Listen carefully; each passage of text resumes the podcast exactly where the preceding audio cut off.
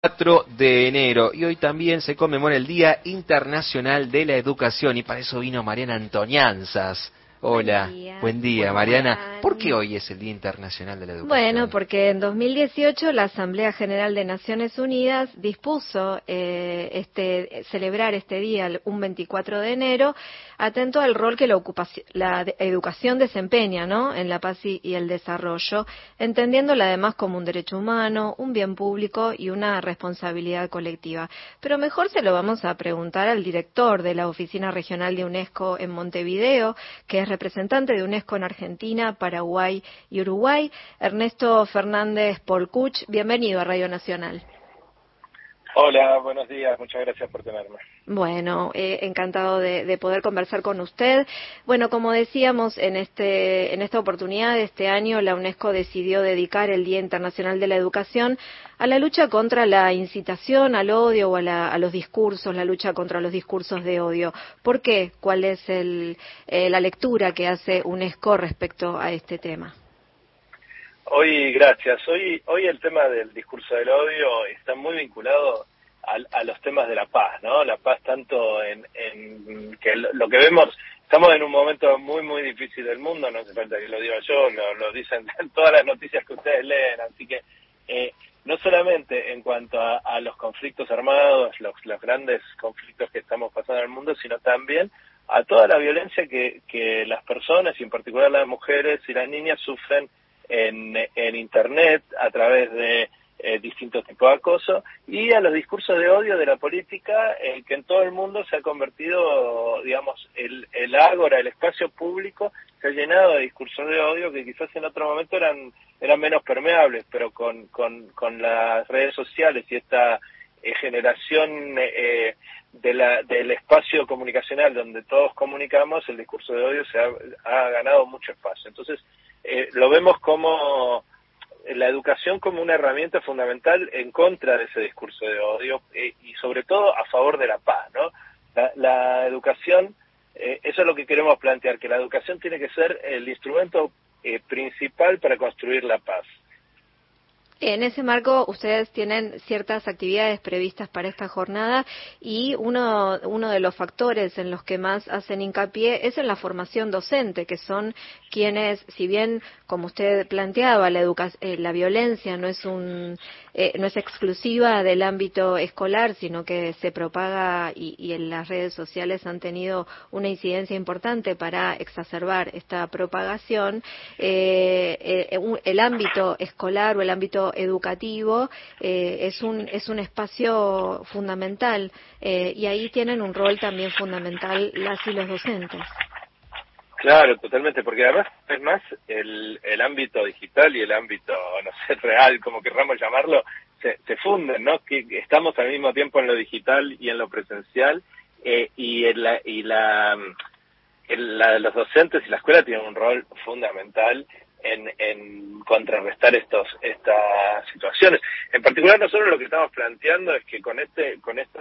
transición cotidiana entre un, un aspecto y el otro, lo digital y lo y, y lo mm, real, eh, lo que tenemos que ir construyendo es la ciudadanía digital. Y esa ciudadanía digital, donde, ¿qué significa? No significa este asunto de que siempre hablamos de los nativos digitales, sino más bien a que todos y todas tengamos las herramientas para, para desempeñarnos con, de manera crítica, ética, eh, en las eh, redes sociales y en los espacios digitales, ¿no? O sea, que tengamos más capacidades, no solamente eh, para controlarnos y, y, reducir los discursos de odio, sino también para leer críticamente lo que dicen las redes, para interpretar las noticias,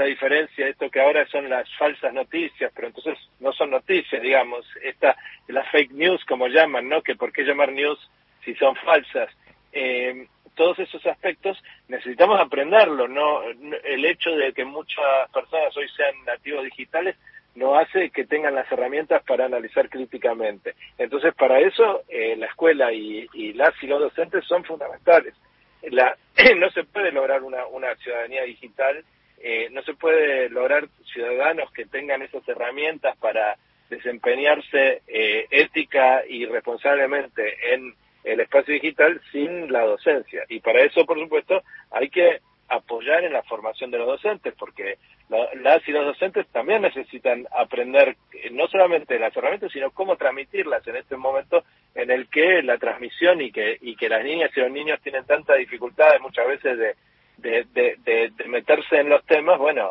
para eso la formación de las y los docentes es fundamental, es central.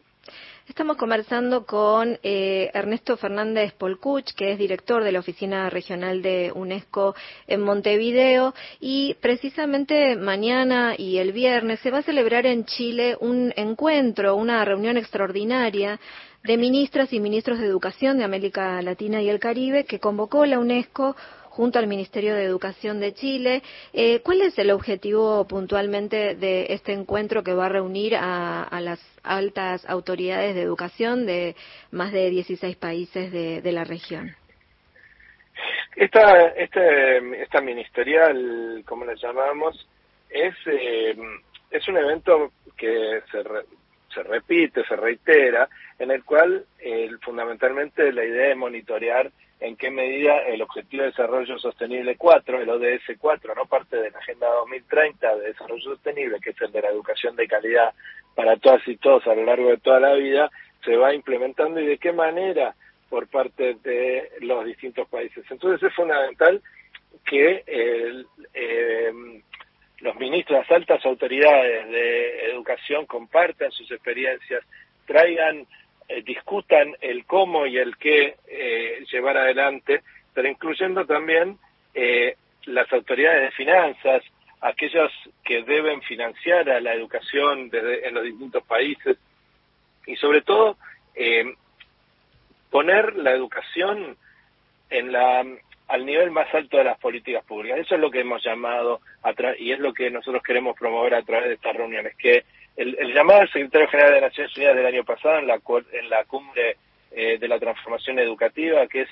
hacer un esfuerzo más que los países pongan la educación al tope de la agenda política, porque solamente a través de la educación podemos lograr una paz duradera, que es lo, de lo que hablábamos antes, pero también verdaderamente un desarrollo sostenible. Para desarrollar nuestros países necesitamos educación eh, y para eso necesitamos reforzar todo el sistema, incluyendo, como decía antes, la formación docente, la, infraestructura de las, de las escuelas, mm, eh, la, los contenidos, la forma de la enseñanza, la incorporación de todas las ideas, tanto digitales como sostenibles, bueno, una serie de planteos que estamos, eh, que se vuelven a poner sobre la agenda pública.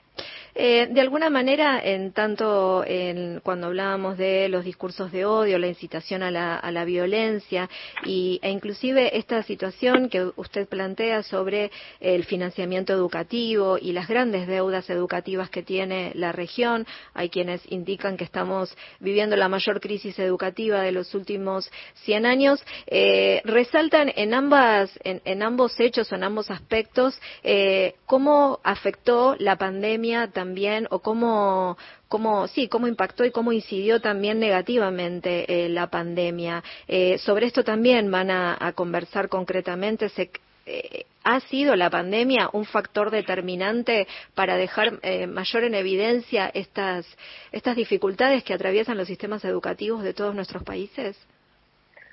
Sí, yo creo que sí. El, la pandemia, las, las escuelas cerradas, la falta, la falta de contacto directo entre entre eh, las y los estudiantes y, las, y los docentes han sido han tenido un impacto muy fuerte sobre el aprendizaje de, de las niñas y niños y en ese sentido eh, todas las estadísticas de, de aprendizaje del, de PISA, del laboratorio eh, que del laboratorio de la calidad de la enseñanza, todas las, eh, en el mejor de los casos muestran una cierta estabilidad en, en, los últimos cinco años, mientras que las tendencias en general eran de ir mejorando, se ha bajado, ha, caído, ahora se ha, se ha, acomodado un poquito. Estamos todavía procesando todas esas informaciones, pero sobre todo lo que hay para, para lo que estamos llamando en esta en la cumbre es para discutir de qué manera los países se han puesto, de, qué, qué, tipo de, de, medidas se han puesto en marcha para eh, eh, contrarrestar esos efectos negativos de la pandemia y de esa manera volver a, a tratar de entrar en una curva positiva respecto al aprendizaje.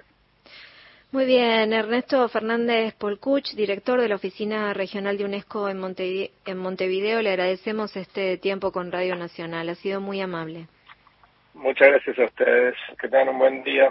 Muy bien. Hablábamos entonces con el representante de UNESCO en Argentina, Paraguay y Uruguay a propósito de conmemorarse hoy el Día Internacional de la Educación. Me gustaría cerrar con unas palabras que definió la directora general de UNESCO, Udre Azulé, que decía, si el odio empieza con las palabras, la paz empieza con la educación.